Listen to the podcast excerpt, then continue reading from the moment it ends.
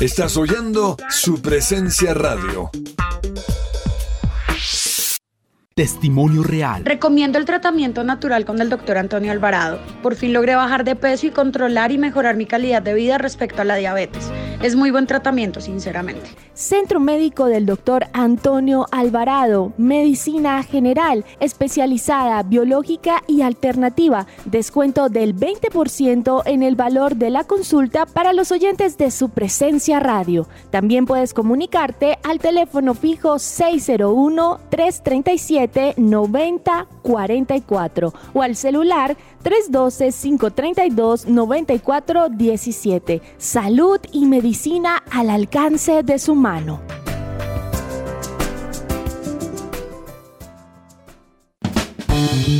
Porque papá merece lo mejor en su mes. Botánica Face les trae productos con extractos naturales para su cuidado personal y lo mejor de todo es que podrás recibir un 10% de descuento si realizas tu compra en nuestra página web www.botanicaface.com.co o en nuestra línea de WhatsApp 318-354-2022. No esperes más y sorprende a tu papá. Para mayor información, llámanos o escríbenos a nuestra línea 318-354-2022 y síguenos en nuestras redes sociales como Botánica Face, en Facebook e Instagram arroba Botánica Face. No olvides visitar nuestra página web. ¿Qué esperas? Cuida tu bienestar con Botánica Face. Me gusta saber que además de tener a mi hijo en un colegio campestre que está entre los 20 mejores de Bogotá, él está creciendo feliz con sus compañeritos en un ambiente de Dios, adorando a Jesús y aprendiendo de los principios que con mi esposo le queremos transmitir. En Gimnasio Campestre Bet Shalom se forman líderes con la visión del reino de Dios. Encuentra más información en betshalom.com o llamando al 315-396-1803. ¿Te negaron el traslado a Colpensiones por haberte pasado de la edad? Pues tranquilo, te tenemos la solución. Te invitamos a pedir una consulta gratuita con el abogado experto en pensiones Manuel Santos. Comunícate al número de teléfono 301-459-5697.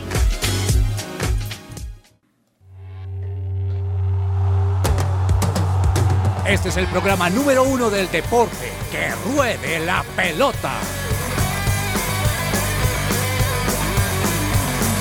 Amaneció, hay que salir otra vez a la cancha. El cuerpo da, pero no aguanta con tanta avalancha. El miedo está,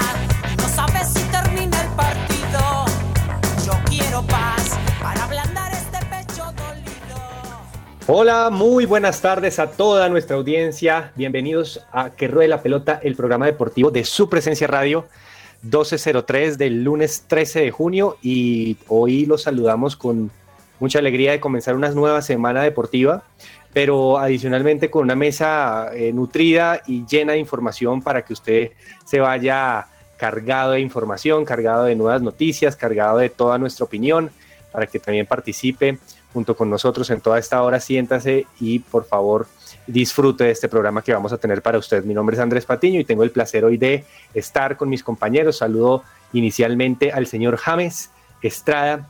Señor James, cuénteme qué tal su fin de semana. Hubo de todo un poquito, pero pues el fútbol colombiano nos tiene un poco eh, acá al rojo vivo, que vamos a hablar muchas cosas seguramente.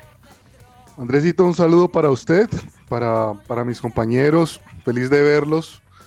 Eh, no, nada, es un día sabroso, es un día sabroso, así medio lluvioso, pero, pero vamos para adelante. Estoy viendo a Alejandro Gamboa como con un arete, no sé si es el cable. No, no, no. Me preocupé un poquito, pero bueno. La vamos a pasar rico, muchachos, vamos. Muy bien, muy bien. ¿Qué tal el saludo, Alejo? Así, así lo reciben, lo recibimos acá en que de la pelota, señor Alejo, cuénteme ¿Qué tal usted? ¿Cómo, cómo se encuentra hoy lunes? Eh, bueno, después de, ya hablaremos de la eliminación de Millonarios, de todo un poco, pero, pero bueno, ¿qué tal fue su fin de semana?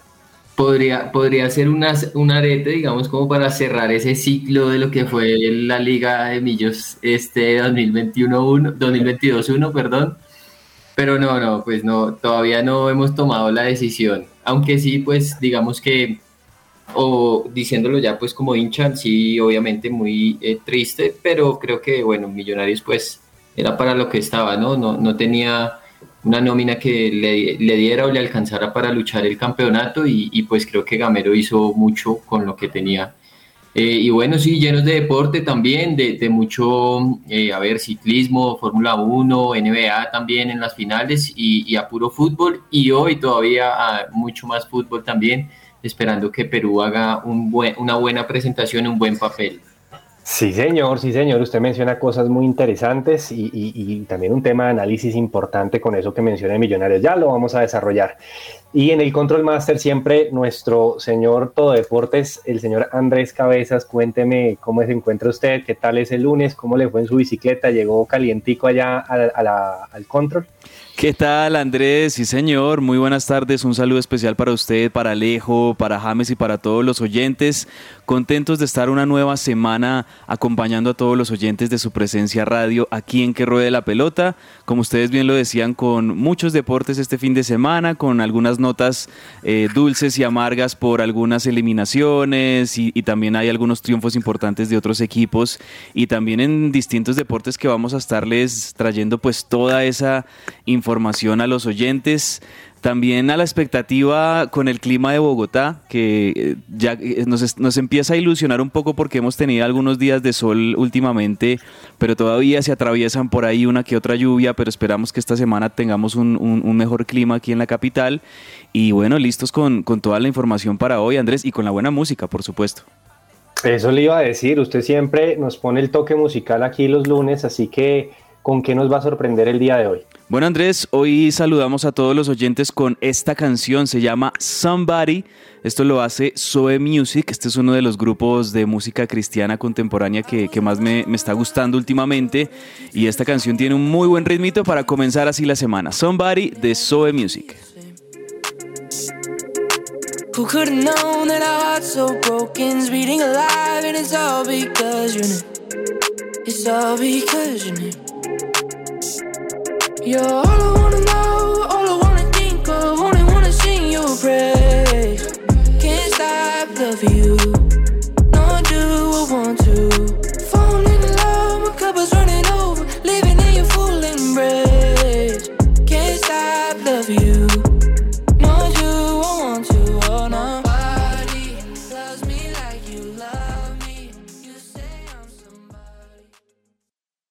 Esta sección es posible gracias a Coffee and Jesus, Bogotá.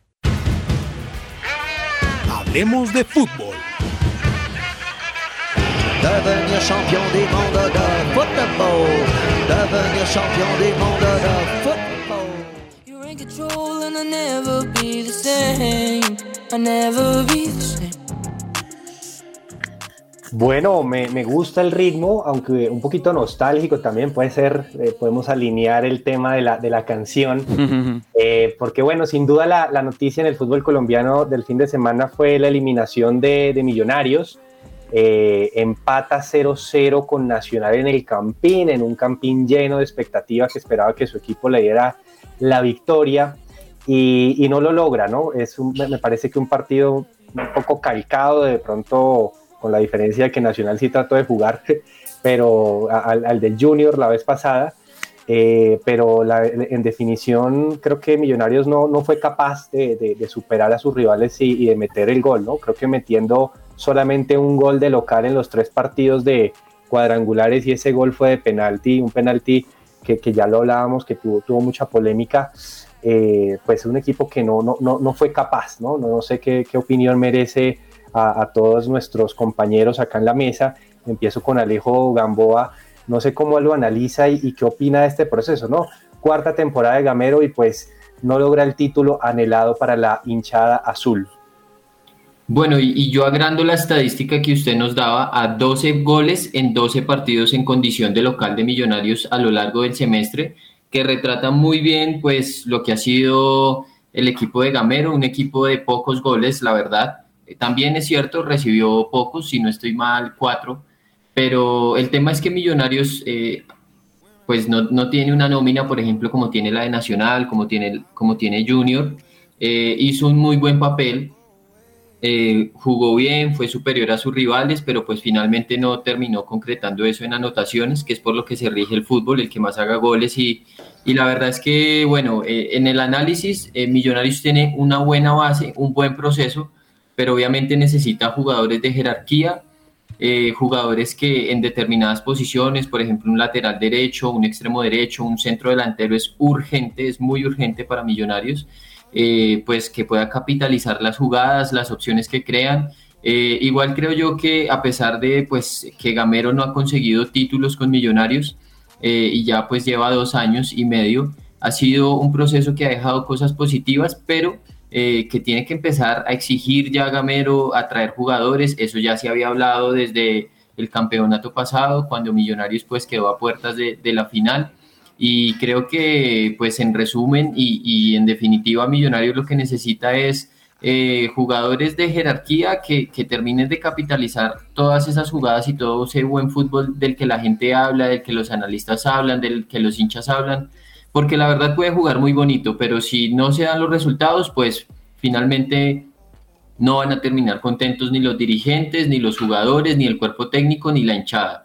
Y está bien, sí, Millonarios fue superior, pero no logró capitalizar esas jugadas de gol. Contra Nacional me parece que subió, se vio un poco mejor que contra Junior, eh, igual siendo superior a sus rivales, pero eso no lo supo reflejar en el marcador y por eso hoy está eliminado y sin la posibilidad de disputar el cupo a la final. Sí, eh, Recordemos que, bueno, Gamero llega a Millonarios en una situación difícil, en plena etapa, pues inicio de pandemia, no logra clasificar a los ocho en, su primer torneo, en el segundo llega a la final y la pierde con el Tolima, con un equipo lleno de y plagado de jugadores con COVID y pues que no pudieron jugar. Ya en el tercer torneo eh, queda eliminado en la última fecha de cuadrangulares, en ese partido que, que, Tolima le gana el grupo y, y con la victoria del América no logra pasar y ya en este termina eliminado, ya es en la quinta fecha, ¿no? Como que viene eh, de pronto bajando un poco ese performance. Y hablan mucho, ¿no? Pues que finalmente aquí, James, usted ha admirado pues también el juego de Millonarios, creo que gran parte de, la, de los análisis hablan pues bien del juego de Millos, pero en las finales se necesita algo más. ¿Qué es eso, James, que necesita Millonarios? ¿Usted cómo lo analiza desde su perspectiva un poco imparcial? No, yo estoy de acuerdo con, con, con todo lo, que ha dicho Gamboa, lo que, lo que ha dicho usted. Creo que mm, Gamero hizo la tarea, eh, Patiño, o sea, porque dice, dice Reinaldo Rueda cuando se defendía del asunto de la selección colombiana, decía, mi trabajo es dejarlos ahí en posición de gol, ¿no? Generar que el equipo genere esa jugada para hacer un gol, pero yo no puedo hacer el gol, o sea, el gol lo, tienen que hacer los, los jugadores y desde ese punto de vista pues Gamero hizo la tarea, una mejoría tremenda con el partido de Junior. Eh, pero hombre, eh, hubo oportunidades claras. Eh, ¿Cómo lo vieron ustedes, muchachos? Yo vi unas dos o tres, hombre, que, era para meterla. De hecho, al último del partido pega una en el palo. Yo creo que ese es el tema de gol, traer un goleador. Sí. Y los otros puestos que dice Alejo. pero es un gran equipo Millo. Saludos a toda la hinchada de Millonarios, hombre, tiene un gran equipo. Sí, cabezas. Usted, usted también como, como hincha y, seguidor de Millos, ¿cómo, ¿cómo, lo analiza? ¿Cree que a Gamero le deben traer jugadores o cree que es culpa también de Gamero? ¿Cree que también tiene mm. participación Gamero en este fracaso que, tiene Millos nuevamente? Bueno, pues es que eh, es, muy, es muy sencillo para nosotros poder asignar responsabilidades de, de parte y parte y, pues podríamos tener los argumentos para, hacerlo, ¿no? Mm, con respecto a lo que ustedes dicen, totalmente de acuerdo, Andrés. Eh, por un lado, pues desde hace ya varios semestres se le viene pidiendo a la dirigencia de Millonarios que si, si si quieren ganar un título y también obviamente para una institución como lo es Millonarios, que es histórica en Colombia, pues se merece tener un plantel más nutrido, un plantel que tenga, además de una buena base de juveniles como la tiene, jugadores que marquen la diferencia y sobre todo en instancias definitivas como esta, porque Millonarios sale eh, de primero en el todos contra todos y si vemos las campañas de Millonarios en, el torneo del todos contra todos en los semestres anteriores, pues es impecable, es muy bueno el rendimiento de Millonarios siempre que, que comienza, digamos, el, el, torneo y, y, a lo largo de, del todos contra todos, pues a Millonarios le va muy bien pero cuando llegan a las, a las instancias finales, ahí es donde falta un poquito ya para, para terminar de sellar el buen trabajo y ahí es donde en esos momentos definitivos eh, hace falta, como ustedes bien lo mencionan, la jerarquía. ¿Y, y, en, y en qué podemos ejemplificar esa falta de jerarquía? Por ejemplo, ahorita James mencionaba que Millonarios tuvo varias opciones y sí, las tuvo, tuvo opciones clarísimas eh, de gol. Eh, los centrales de Nacional salieron figuras, sacaron de todo los, los, centros que, venían por, por, los costados, pero, pero también algunas, y el, arquero de Nacional también, que, también hay reprocho, eso sí lo digo sinceramente, reprocho la actitud de, del arquero de, Nacional en muchas jugadas en las que, en las que claramente pues tenía la intención de, demorar, de gastar tiempo, de, de parar el partido, porque creo que Nacional es un equipo grande no tiene necesidad de hacer eso, ni, y Junior tampoco. O sea, la verdad es algo que sí, más allá de la eliminación de Millonarios, que es responsabilidad de Millonarios y nada más, Em, creo que sí, lo de Junior y Nacional en estos dos partidos que vinieron a visitar a Millonarios en el Campín, pues me parece que es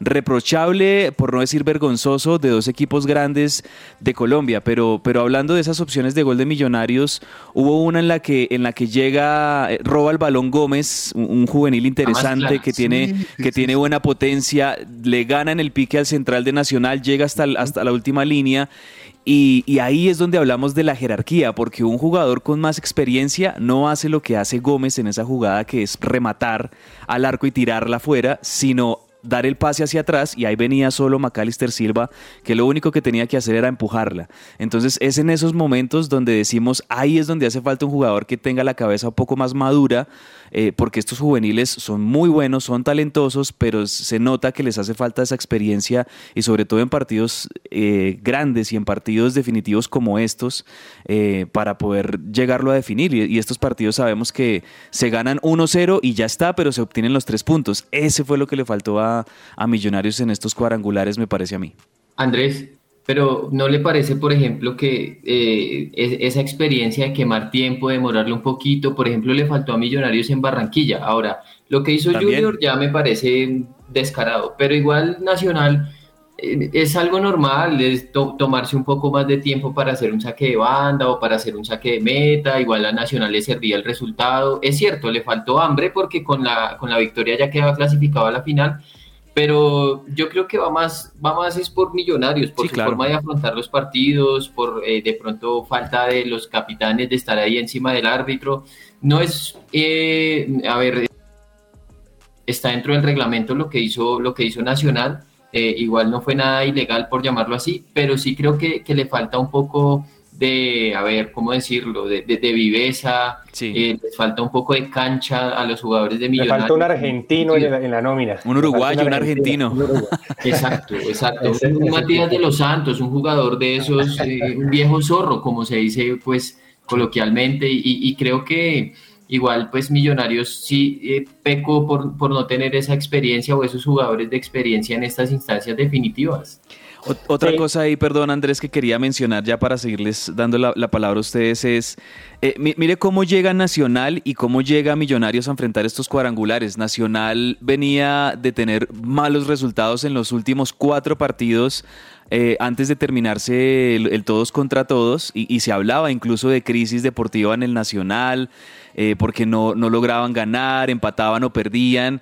Y, mire que en los cuadrangulares, eh, incluso en los cuadrangulares Nacional no arranca del todo bien con esos dos empates con, con Junior y Millonarios y es en estos dos partidos con, con Bucaramanga que, que, logra obtener los puntos que le permiten ya estar, ser el primer opcionado en este cuadrangular A para, para llegar a la final. A lo que voy es que tanto Nacional como Millonarios, como cuatro, si no estoy mal, cuatro partidos antes de terminarse los cuadrangulares, ambos ya estaban clasificados, ambos.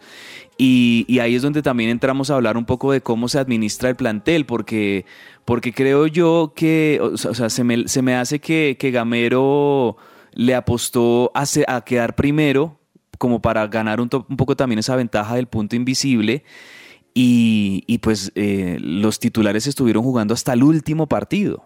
Nacional me parece que rotó un poco más, varios jugadores descansaron y eso también creo yo que le permitió al equipo llegar más descansado a los cuadrangulares y, si algo vimos en estos cuadrangulares también es que pues Millonarios además de juventud tiene una nómina muy corta y un recambio casi que nulo Y, y pues veíamos ya en el minuto 70, 80 a un Daniel Ruiz, a un Macalister Silva totalmente cansados y, y sin ideas como para poder resolver los partidos en los minutos finales. No sé ustedes qué opinan. Sí, eso, eso puede ser parte de, de, la explicación. A veces también Nacional muchas veces hace eso, dejar la nómina suplente en los últimos partidos y a veces el problema es que llega sin ritmo a las finales, entonces los jugadores titulares no, no logran engranar. Así que tiene todo que ver, eh, es, es, parte de las explicaciones, pero sin duda yo creo que, a ver, Gamero no se puede justificar en, en sus 48 puntos, pues Pinto hizo más y también no, no, no le fue bien, él le dolió mucho la palabra fracaso eh, obviamente no logró el objetivo, el objetivo de Millonarios como hinchada, como yo creo que jugadores y técnicos, pues era ser campeón, no sé si desde la dirigencia era, era esto. Eh, pero bueno, eh, aquí se empieza a mover Millonarios, eh, ya hoy llegó a Bogotá el señor Luis Carlos Ruiz, delantero del Cortuluá, que marcó 11 goles en este torneo y está muy cerca de concretarse como el nuevo delantero de Millonarios. Eh, un goleador que pues fue en el Cortuluá y que tiene esa, ese juego parecido de pronto a lo que busca Gamero, que no ser un tanque, sino que también tenga juego y participación en el circuito.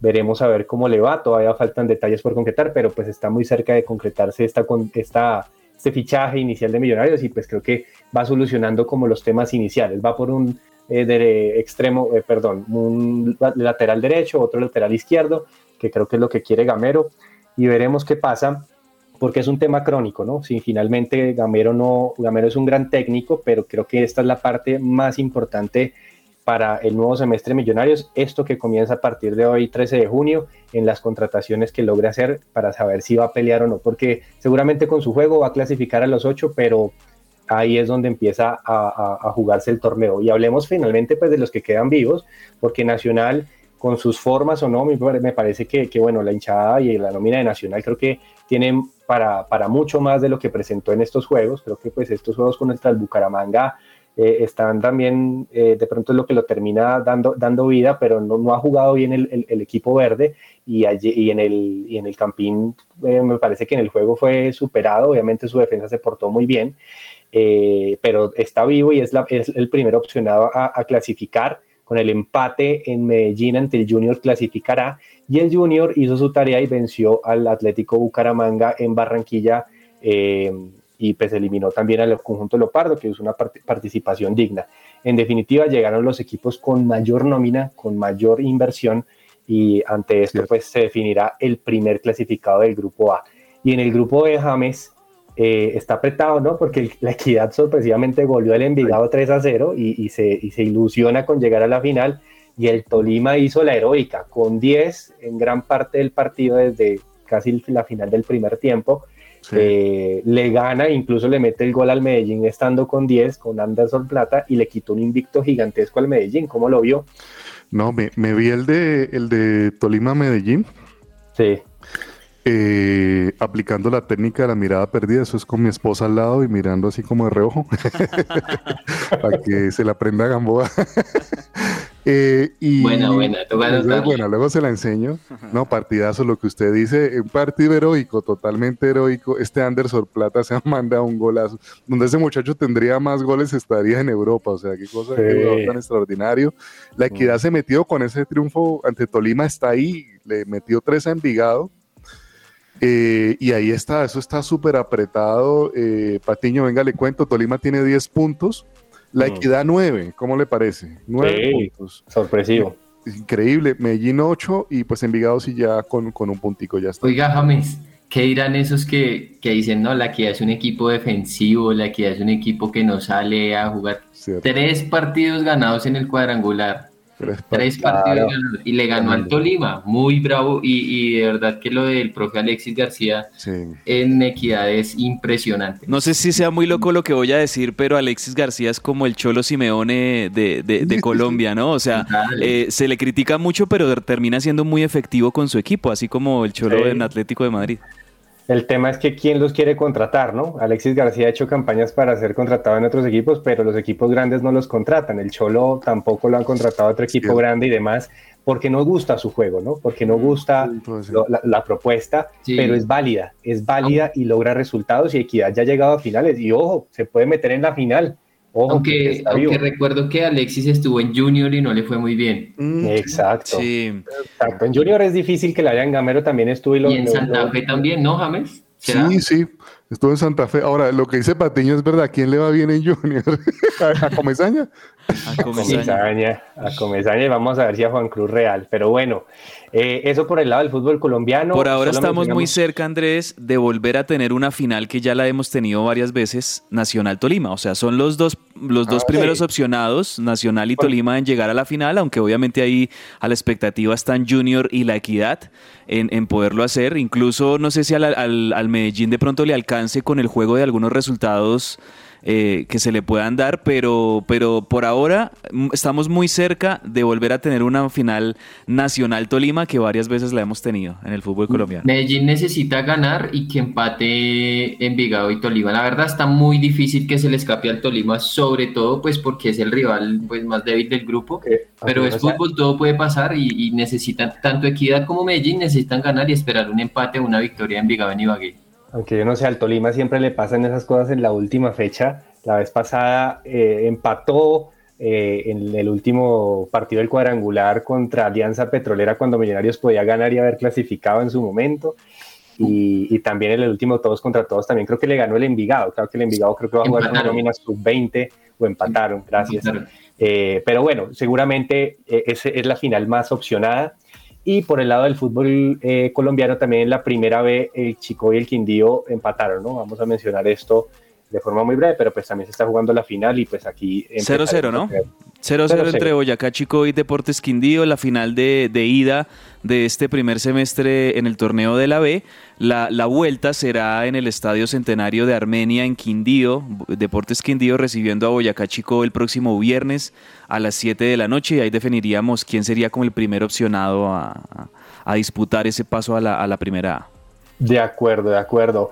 Gamboa, eh, la selección Colombia quedó de cuarta finalmente en Esperanzas de Tulón en el torneo Mauriz reveló cómo, cómo le fue a la selección, cómo lo, cómo lo analiza. Así es, eh, cayó 2-0 ante México eh, y tuvo, digamos que, una nómina que no es la titular, la que normalmente era titular. Eh, tuvo cambios desde el arquero hasta pues la línea defensiva, también fue titular Tomás Ángel, que había iniciado titular y, y luego había perdido el puesto. Pero yo creo que es un balance muy bueno para la selección Colombia, son jugadores que están en formación. Recordemos que este campeonato se puede llevar hasta una nómina sub-23, pero pues obviamente la selección Colombia está pensando en el sudamericano sub-20 del próximo año, por lo tanto llevó una selección sub-19. Creo que se destacan muchos puntos altos. Juan Castillo, un portero que brinda seguridad, que el año pasado fue titular con Fortaleza, este año pues ha perdido eh, un poco de, pues, de protagonismo, pero igual sigue siendo un, un arquero importante, sobre todo pues para esta categoría. Eh, para destacarlo de Gustavo Puerta eh, del Bogotá Fútbol Club, un volante de primera línea muy bueno, eh, de muy buen eh, primer pase, de buena salida al equipo, también recupera el balón. Alexis Manyoma, Alexis Castillo Manyoma, el, número 10, jugador del Cortulúa y que tuvo mucha acción también en el pasado semestre o, o en este semestre en la Liga Colombiana. Y bueno, creo yo que eh, mucha gente se queda con que Tomás Ángel no hizo goles o que le faltó. Él había tenido muy buenos torneos tanto en eh, Chile y Brasil, si no estoy mal, o Chile y Estados Unidos. Eh, Colombia había, había competido eh, antes en estos dos torneos, pero creo que queda una buena base de cara a lo que viene al sudamericano el próximo año. Son jugadores que aún se encuentran en formación. eh, a este plantel le faltó, por ejemplo, Yacer Asprilla, le faltó Monsalve, jugador del Medellín. Así que. Gómez. ¿Cuál, eh, Andrés Gómez de Millonarios también podría estar ahí seleccionado, que tiene 18 o 19 años, si no estoy mal. Sí, bueno, eh, eh, no sé si por, por, por, edad también alcanzó, porque ellos son normalmente de, de 2003, eh, to, la mayoría de jugadores, también hay unos que son 2004. Eh, sí, claro, de, Ah, bueno, pero Gómez no alcanza porque es 2002. Él, él, okay. él, es del 12 de septiembre del 2002 y digamos que lo que están haciendo es eh, tratar de llevar jugadores 2003 para que pues eh, puedan alcanzar a, a, a, disputar el sudamericano del otro año y seguir con este proceso. Pero bueno, yo creo que la verdad es muy bueno el resultado que deja para la selección Colombia luego de este torneo. Se vieron buenos partidos, se vieron malos momentos en algunos partidos, pero bien por Colombia. Bueno, veremos y ojalá este nuevo proceso que iba a liderar Lorenzo pues tome en cuenta y se involucre mucho más en las inferiores. Ojalá que se haga un engranaje total por fin en, en nuestro fútbol eh, de inferiores. Oiga, don James, Perú debe estar con las uñas en este momento eh, comiéndose todos los hinchas porque estamos a menos de media hora de comenzar el partido, el repechaje que va a definir si van o no al Mundial. Mm. Eh, está viendo la nómina de Perú, les va a faltar un jugador importante que está lesionado, que es Yoshimar Yotun, que me parece un buen jugador y que le ha aportado mucho pues, al- a la estructura de Gareca, pero pues están casi todos los titulares. ¿Cómo ve este tema, Perú contra Australia? ¿Será que No, Australia eh, le, va, le va a generar peso o, o cree que Perú lo va lo, lo va a poder superar? Uy, yo eh, lo, yo lo veo parejo, Patiño. O sea, en cuanto a la nómina, Sí. yo lo veo parejo. No sé qué piense Gamboa. Es que mire que, por ejemplo, ahí está este compañero de Borré, eh, Gamboa, eh, en, el, en el Frankfurt, ¿se acuerda? El, el 10, Krusty, Eh, creo que se pronuncia. Sí, es un sí. jugadorazo, viene a ser campeón de Europa. Pues yo no veo ningún campeón de Europa en Perú, Ah, por ejemplo, señor. ¿no? Sí, sí, Pues, eh, Empezando por ahí, hay, hay jugadores de, digamos, de la, de la Serie B de Italia, que es también muy competitiva, de Turquía, el fútbol turco que es competitivo. O sea, Italia tiene su, su gente y su fútbol bien definido. Yo lo veo parejo esta vez. La, la vez pasada sí lo veía muy hacia Perú, pero creo que Australia ha crecido bastante. Pero a todos los hermanos peruanos que nos escuchan, ojalá le vamos a estar haciendo fuercita. Krustic, creo que es que se llama. Sí, sí, Frusty, sí, señor. Sí, Hrustic. Le leo rápidamente la alineación de, de la selección peruana. Pedro Galese en el arco, lateral derecho Luis Advíncula, los centrales serían Carlos Zambrano y Alexander Cayens, eh, por el lateral izquierdo Miguel Trauco, volantes centrales Renato Tapia, Sergio Peña, adelante Christopher González con André Carrillo y, eh, y como delanteros, yo diría que este es más un mediapunta, Cristian Cueva y centrodelantero Gianluca Lapadula. Ese es el equipo titular que va a poner Gareca en menos de 30 minutos en este partido. Mm, increíble. De haber, de haber tenido ya está, algún golcito, algún tema de suerte, ahí estaríamos, pero bueno, los peruanos Sí. lo han ganado y se lo merecen en, en medio de toda esta difícil eliminatoria y casi que mediocre de muchos equipos. Pero bueno, eh, Gamboa, eh, la, eh, la International Federa- eh, Football Association Board eh, aprobó finalmente las cinco sustitu- sustituciones de manera permanente. ¿Cómo lo analiza? ¿Usted le gustan las, las cinco sustituciones o, prefiere las tres?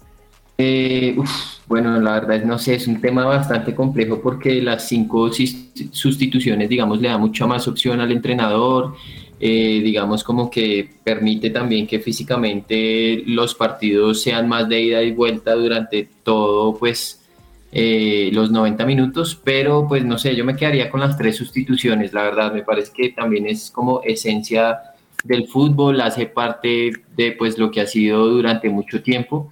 Y sobre todo porque es que para tener cinco sustituciones en esos tres momentos, aparte de- del entretiempo, pues que ya se había hablado, siento que se pierde mucho tiempo. Imagínese usted tener cinco sustituciones, tener el cooling break o, o- o, bueno, como el tiempo de hidratación que lo van a tener que tener en el lo van a tener, sí, lo van a tener que tener, queda como, como mal, lo van a necesitar, digamos, mejor claro. en el mundial. Entonces creo que se puede llegar a perder mucho tiempo. Yo me quedaría con las tres sustituciones, la verdad. Bueno, tendremos el primer mundial entonces con cinco sustituciones de aquí en adelante. Vamos a ver. Esto es un tema que incluye una preparación física, o sea, esto le cambia mucho a los equipos muchas cosas. Veremos qué pasa. A mí me gusta. Cabezas iba a decir algo, sí. No, no, sí, a, a- a mí me gusta, a mí me gustan los cinco cambios, creo que es algo que el fútbol necesita. Mm, de pronto esto puede llegar a beneficiar ya en términos de, de clubes, no sé, tal vez a los equipos que tengan más nómina para poderlo hacer, pero en definitiva pues esto es decisión de los técnicos y, yo recuerdo que muchas veces pasaba en partidos que los, los entrenadores ya habían agotado los tres cambios y tal vez en los últimos minutos se lesionaba algún jugador o algo y esto pues dejaba también muy mal parado al equipo. Entonces yo creo que los cinco cambios, a mí la verdad me, me gusta en lo personal esa, esa decisión, me gusta que en el fútbol haya cinco cambios, pero de acuerdo con Alejo, se va a perder mucho tiempo y ahí lo que sí creo yo que sí tiene que analizar la FIFA eh, ya y, y hacia el futuro es posibilidades de detener el reloj. en, en de, de- del pa- de partido, que creo yo que eso lo hemos, lo hemos visto y lo hemos hablado en la última semana, eh, lo que lo vemos en el fútbol colombiano y- y a nivel mundial, pues también es necesario que hayan ciertos momentos o ciertas circunstancias de juego que se entienda que son susceptibles de que se detenga el reloj. Eso me parece que sería también algo que la FIFA debería implementar próximamente. Bueno, les voto unas rápidas porque hay noticias generales en todo este tema de fichajes. Andrea Pirlo, el ex eh, entrenador de Juventus, vuelve a tener una oportunidad. No le fue bien en la en, en- en- Italia, eh, entrenando pues a un grande, pero vuelve pues al fútbol turco como con su nueva oportunidad. El Marcelo, el lateral del Real Madrid, se termina de despedir del, del club de sus amores. 25 títulos en 15 temporadas, una monstruosidad lo que logró Marcelo en el Real Madrid. Eh, y bueno, pues eh, Iker Casillas estuvo por allá en Cartagena. También hay noticias pues a, a nivel de Chiellini, que será compañero del Chicho Arango en Los Ángeles Fútbol Club. Y el Manchester City confirmó el fichaje de Erling Haaland, pues para que tengamos todo esto presente. Y les devuelvo este y le pregunto a James, el Liverpool ya contrató a Darwin Núñez, extremo izquierdo. ¿Le afectará a Luis Díaz este tema? Eh, no, pues es que el Liverpool por su juego, hombre, tan, tan polifacético, creo que todos se complementan, ¿no? Eh, si Darwin Núñez logra ensamblar en el equipo bien, eso antes es bueno para, para Luis Díaz, ¿no? Va, va a tener más, más juego, eh, eso es crecimiento. Sabe que se parece mucho la forma en cómo llegó Núñez a, a Díaz a Liverpool, porque Núñez hizo un muy buen partido con Benfica en los cuartos de final de la Champions y creo que ahí se terminó de convencer Klopp. Sí, así como le pasó a Luis Díaz en algún momento con el Porto. Bueno, muy bien. Esto, eh, por ahora nos, nos despedimos corticamente, pero ya venimos acá con más información en Que Ruede la Pelota.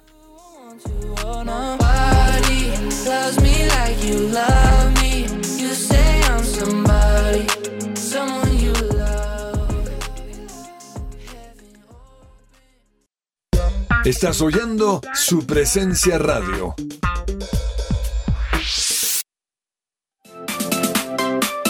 ¿Estás buscando colegio para tus hijos? No busques más. El Colegio Arca Internacional Bilingüe abre inscripciones calendario B 2021-2022.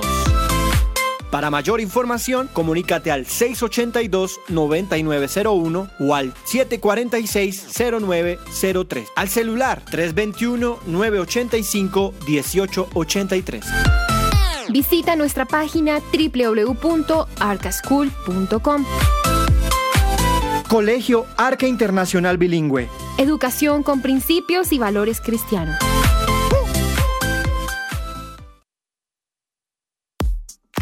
Señor empresario, ¿necesita asesoría y acompañamiento profesional?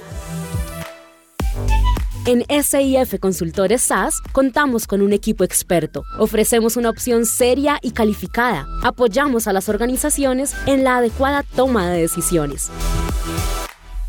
Somos expertos en asesoría contable y financiera, auditoría y revisoría fiscal, asesoría y consultoría legal y tributaria.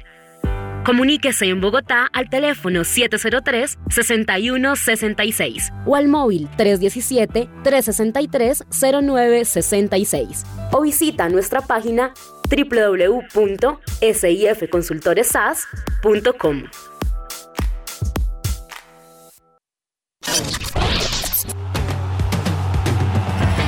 Escucha que ruede la pelota. Que ruede la pelota. De lunes a viernes de 12 a 1 de la tarde en su presencia radio. Amaneció, hay que salir otra vez a la cancha. Supresenciaradio.com te acompaña.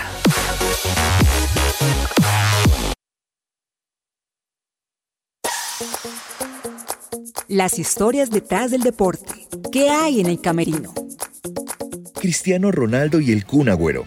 Sin lugar a duda, cuando pronunciamos sus nombres y dejamos que nuestra mente traiga imágenes, llegarán a ella fantásticos goles, jugadas que aún no explicamos cómo logran hacerlas en el campo. Chilenas, gambetas, pases gol, paredes, récords, goles de último minuto, campeonatos ganados, copas levantadas en medio de un festejo donde no solo un estadio, sino toda una ciudad o un país celebran juntos. Seguramente has escuchado o visto sus entrevistas explicando cómo han llegado a ser los mejores del mundo. Y su respuesta, disciplina, dedicación, sacrificio, constancia, humildad. En fin, un conjunto de palabras que describen la ruta de sus éxitos. Y es por esto que en varios lugares del mundo se ha intentado inmortalizar a estos dos grandes jugadores a través de monumentos de varios metros de alto con el fin de hacer homenaje al talento e inspirando a muchos a seguir su ejemplo.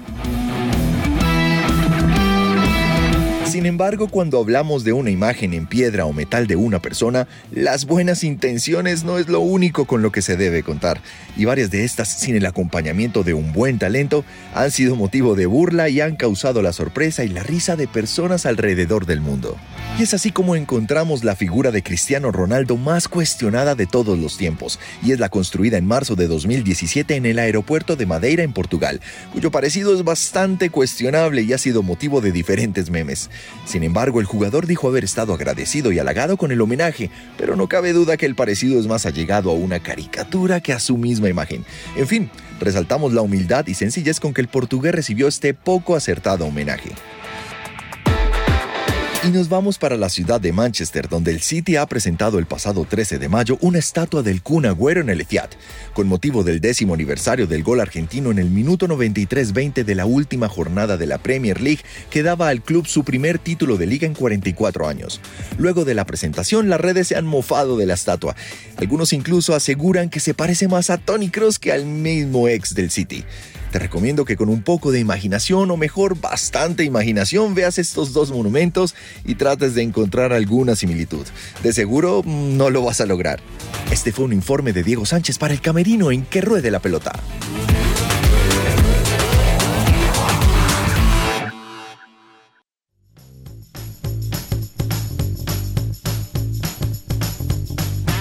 El Pepazo.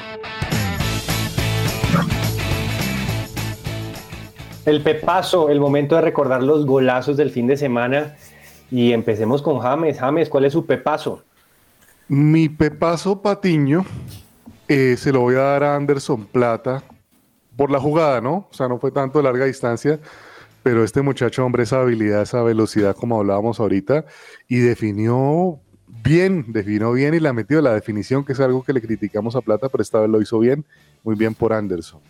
Sí, Anderson que ha sido muy criticado siempre por su falta de definición, pero ha sido fundamental en el Tolima. Por ahí veía un titular que Anderson no es de plata sino de oro para el Tolima porque realmente le ha significado muchas cosas en, en sus recientes títulos y en sus recientes participaciones internacionales. Gamboa, ¿qué pepazo tiene para recomendarle a la audiencia? Bueno, el pepazo llega por parte de Wesley, el jugador de Palmeiras en la victoria eh, de, ante Botafogo, hizo el cuarto gol. Eh, un, un gol que es, perfectamente describe el fútbol brasileño, mucho gambeta, mucho enganche, enganche eh, para llegar al, al área y define al segundo palo del arquero, el balón entró a todo el ángulo. De hecho, hasta lo postulan para el Puskas. No sé si, si ustedes lo vieron, pero fue un gol muy, muy bonito. Interesante, bueno, hay que buscarlo porque no, no lo he visto. Señor Cabezas, ¿y cuál es su pepazo? Bueno, yo me voy al fútbol argentino, Andrés, para hablar de Platense, del Club Atlético Platense, el Calamar, que en este momento es líder del fútbol argentino. Si ustedes revisan la- las posiciones en el fútbol argentino tras dos fechas, pues tienen equipos como Platense, como Tigre, como Central Córdoba punteando. Y Platense ayer en un partido muy intenso en Liniers le ganó allá en la cancha de Vélez a Vélez Arfield 1-0 con un muy bonito gol, sobre todo, no, tanto por lo estético, sino por lo bien armado, terminó siendo un doble cabezazo en el área, eh, eh, terminó siendo un gol de el, argentino Iván Gómez para Platense y eh, hay que decir que en este partido un jugador que es un ex Millonarios, Matías de los Santos, ahorita hablábamos de Matías de los Santos, salió expulsado en el minuto 91 por parte de, Vélez, que, pues tu- sufrió esa dura derrota con Platense. Bueno, muy bien, muy bien, siempre con el aporte del fútbol argentino, que no hablamos mucho, pero pues ya lo mencionaremos un poco más adelante. Eh, yo le recomiendo, o, me gustó, tampoco fue un golazo, pero sí me gustó la definición que tuvo Mbappé en ese empate que tuvo Francia al final del partido. Eh, está sufriendo Francia en estos partidos contra Austria. eh, una carrera a, a la velocidad que todos le conocemos de Mbappé, y me parece fantástica de cómo a esa velocidad puede definir con su pierna zurda, que no es la pierna eh, más corriente de él, y la define al ángulo en donde pues el arquero austriaco no pudo hacer nada. Recomendado también pues para que lo vayan a ver. ¿Será un poquito de karma eh, este momento de la selección de Francia por las declaraciones de Mbappé hace un par de semanas? Que, que el fútbol sudamericano no tenía tanto nivel como las selecciones de Europa y demás. Puede ser. No sé, no sé, será, será. Yo, yo del, del, todo creo que pues los europeos han demostrado ser por ahora superiores, pero creo que sí se le pueden ir dando esas declaraciones si Francia no tiene un buen torneo. Y recordemos lo que ha pasado con los vigentes campeones en la primera ronda de los últimos tres mundiales, ¿no? Uh -huh. Se han ido derechito en la primera ronda. Vamos a ver.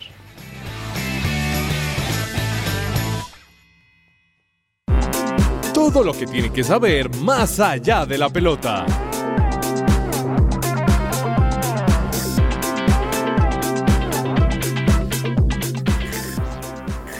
Don James, terminó la vuelta a Colombia y tenemos nuevo campeón. Eh, cuéntenos cómo le fue. Hace ocho días hablábamos de, de, este señor que ganó la etapa y terminó atropellando a su señora esposa, pero hoy tenemos mejores noticias. hombre, sí, sí, sí. Eh, no, hombre, Fabio Duarte se coronó campeón de la, de la vuelta a Colombia, el hombre de 36 años, el hombre de Facatativá felicitaciones para él, para esta vuelta que es muy importante para nuestro ciclismo, ¿no? De ahí salen todos los que luego vemos en el Giro de Italia, todos, todos los equipos internacionales están pendientes de pescar nuevo talento aquí en estas, en la Vuelta a Colombia. Eh, también le cuento que don Primos Roglic se coronó campeón de, del Dauphiné Libéré. Ajá, sí. Eh, tremendo, faltan tres semanas para el Tour de Francia y pues demuestra que está volando. Eh, tuvo una emotiva llegada ahí con uno de los, sus compañeros de, de equipo. Gran trabajo del Jumbo Visma que, que, parece ser, se ve imbatible también para este tour. Vamos a ver, a ver qué pasa, ¿no? Eh, ahí la pelea siempre es Roglic y, y Pogacar, el esloveno.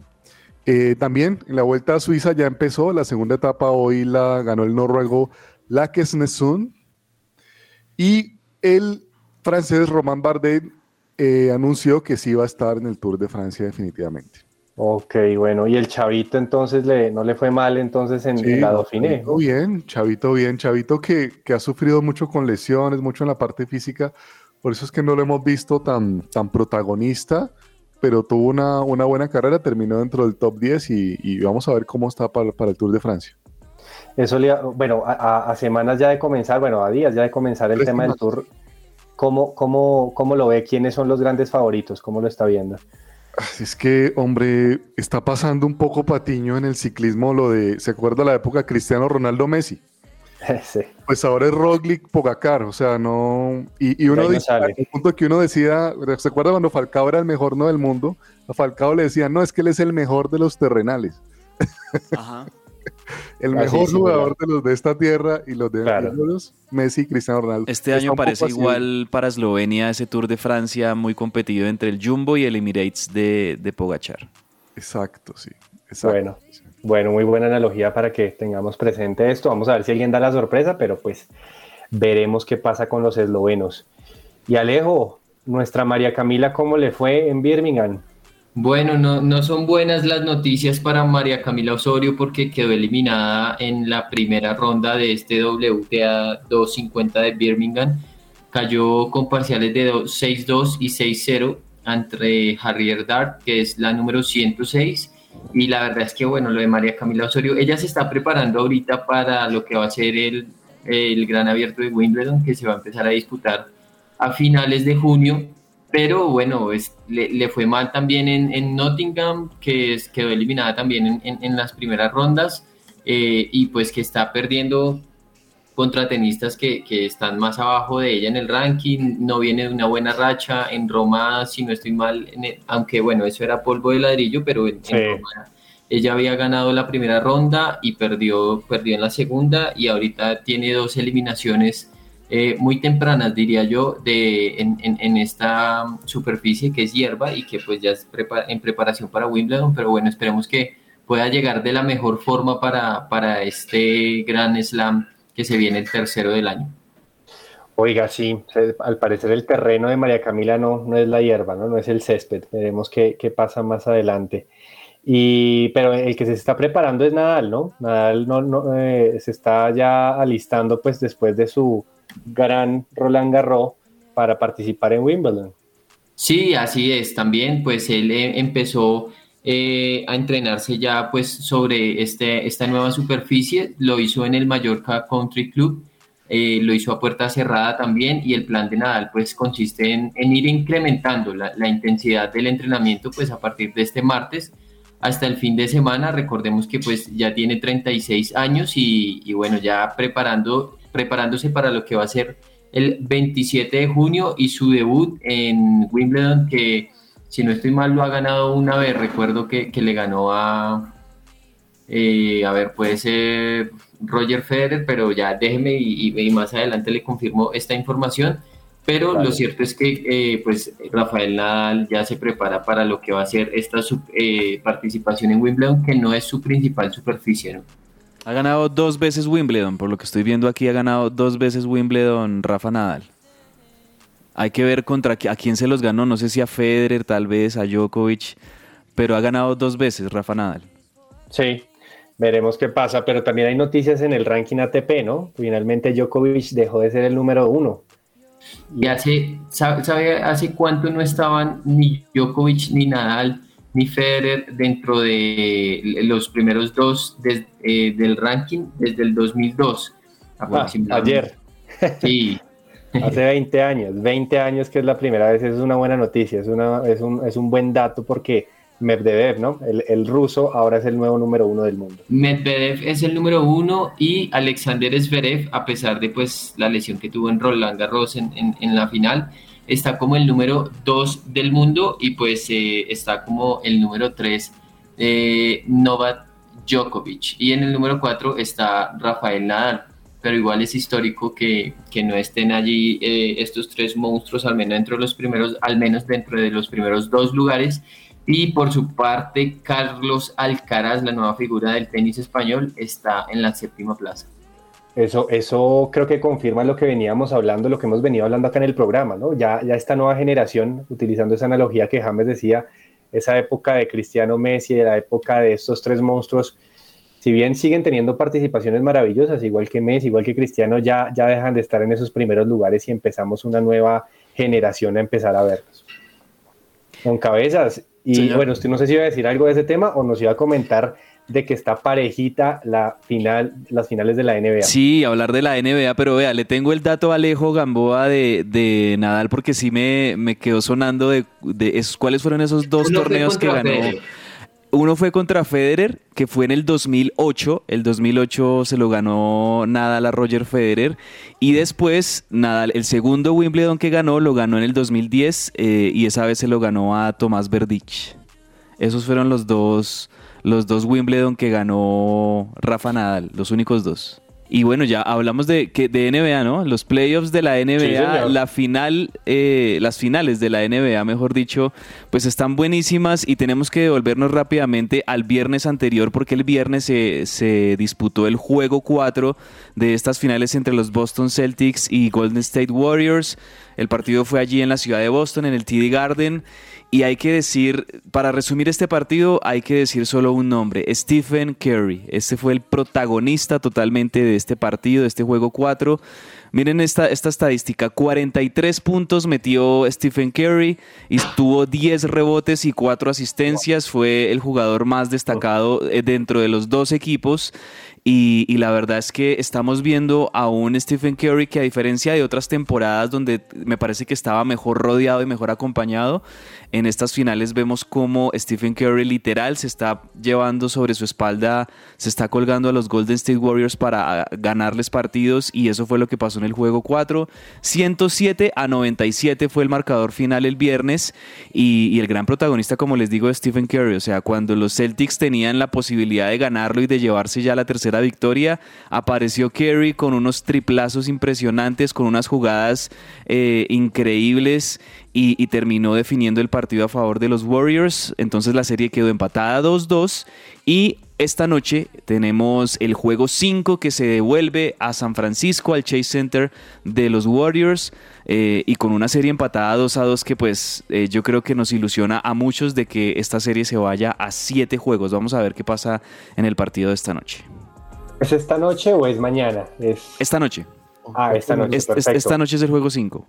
Listo, listo, tener presente eso. Y bueno, y eh, mencionar en Fórmula 1 hubo gran premio porque finalmente eh, se, se disputó en Bakú, en Azerbaiyán, y Verstappen ganó de forma eh, sin, sin- sin problemas, por decirlo así. El que tuvo problemas realmente fue Ferrari, que a Leclerc se le, se le dañó el motor, se le explotó el motor y finalmente tuvo que abandonar antes de que terminara la mitad de la carrera. Pero Verstappen sigue con su rumbo clarísimo y hicieron el 1-2 con- en Red Bull con el Checo Pérez. Y así siguen teniendo pues una participación súper importante en, en la general. Verstappen está con 150 puntos y le sigue su compañero Checo Pérez 129, bien por el mexicano, y Leclerc se queda 100 con 116 puntos a 34 puntos de Verstappen. Creo que esta temporada estamos teniendo una temporada súper diferente a lo que vimos la, semana, el- la, temporada pasada con esa disputa con Hamilton. Con esto vamos eh, a continuar. eh, vamos a mirar eh, qué vamos a, tener ahora en el programa, pues porque vamos a mirar el tema del tintero. Entre el tintero.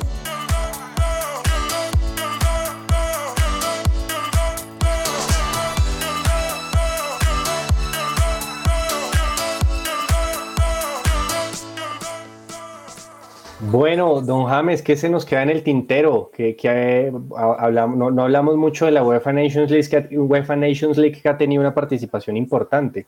Sí, sí, señor, eso está encendido. A Francia, como usted decía, no le, no le, no le ha ido muy, muy bien, ¿no? O sea, ha estado ahí como, como peleado, como que el equipo no arranca. Eh, pero yo no sé si eso pase antes del Mundial. O sea, se habla del tema de curvas de rendimiento, ¿no? Sí. Yo recuerdo que a Francia, Colombia le ganó incluso. Le Sí, ganó al sí, campeón sí. del mundo. Le ganó al que fue el campeón del mundo, ¿se acuerdan, muchachos? Yo no sé si esto sea tema de curvas de rendimiento desde el mundial. Lo importante es que lleguen bien ahí. eh, y tal vez por eso, por eso, pues no, no, no se le están dando las cosas. Pero le tenía algo del tintero, tintero, y es hablarle de, hombre, del arquero de Equidad, Patiño, que me ha parecido un arquerazo ese muchacho. Washington. Ortega. Washington se llama Ortega, claro, sí. eh, es uruguayo, viene de segunda división de Uruguay. Pero qué arquero tan completo, tan técnicamente. Es un arquerazo. ¿no? Sí, usted lo ha mencionado varias veces y, y le ha gustado bastante. Y bueno, Nacional está buscando arquero, ¿no? Para reemplazar a Aldair Quintana. Veremos si también suena por allá en las toldas verdes. James, eh, y se acuerda que él se había comido un gol contra Patriotas iniciando el torneo increíble, o sea, Sí. Perdió la titularidad con Román, que era el otro arquero en su momento, sí. Pero bueno, veremos a ver cómo, cómo le va. Pero sí, es una buena participación, una buena eh, eh, aparición más bien de, de este, de este arquero en la equidad. Gamboa, ¿qué se nos queda en el tintero? Bueno, Giorgio Chiellini, que va a cambiar de compañero colombiano, tenía a Juan Guillermo Cuadrado y ahora lo va a hacer del Chicho Arango en Los Ángeles FC. Eh, firmó hasta el 2023, eh, apro- aproximadamente por un año, y bueno, pues ya prácticamente está en, su parte de salida de, de la carrera, una muy buena carrera, y que se despidió de la selección italiana en la finalísima ante Argentina. Oiga, sí, vamos a ver cómo, cómo le va pues, a estos jugadores que van llegando a, al fútbol americano, pero no solamente allá, sino Argentina también está buscando a Luis Suárez, señor Cabezas. ¿Qué ha pasado con eso? Cuéntenos un poquito del fútbol argentino.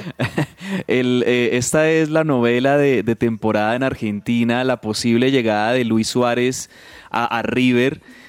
Ayer, de hecho, después de, bueno, no ayer, sino más exactamente el sábado en la noche, después del empate 0 a 0 de River frente a Atlético Tucumán en el más monumental, En rueda de prensa se le preguntó a Gallardo por esto y Gallardo pues muy honestamente dijo sí, yo he hablado con Luis Suárez, también el presidente de River Jorge Brito, han, han, hablado con Luis Suárez telefónicamente, existe una relación de respeto, de admiración mutua y, y lo que Gallardo dice es nosotros ya le hicimos el ofrecimiento, la verdad las cosas están totalmente en manos de Luis Suárez, él va a evaluar propuestas de Europa y si ninguna lo termina de convencer, pues él tiene aquí las puertas abiertas en River, le hemos ofrecido ya eh, un escenario de contrato, de, de, de, de, que sea un, una posibilidad para él de, de estar lo mejor posible preparado para el Mundial de Qatar y que llegue con rodaje y eso lo va a tener aquí en River. Entonces, eso fue lo que dijo Gallardo, como con mucha serenidad, mucha tranquilidad, porque pues a pesar de que existe mucha emoción y mucha ansiedad y mucha expectativa, pues hay que ser realistas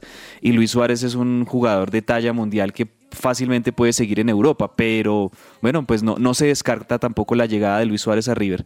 Algo que sí quería decir entre el tintero, señores, es, bueno, el que sí fue presentado en el Manchester City, pues fue el, el noruego Erling Haaland. Ahí estaba viendo imágenes de la presentación. Firmó por cinco años el, el delantero proveniente del Dortmund y me parece que el City se está armando tremendo. Va a llegar también Julián Álvarez, seguramente ahorita el, la joya del fútbol argentino.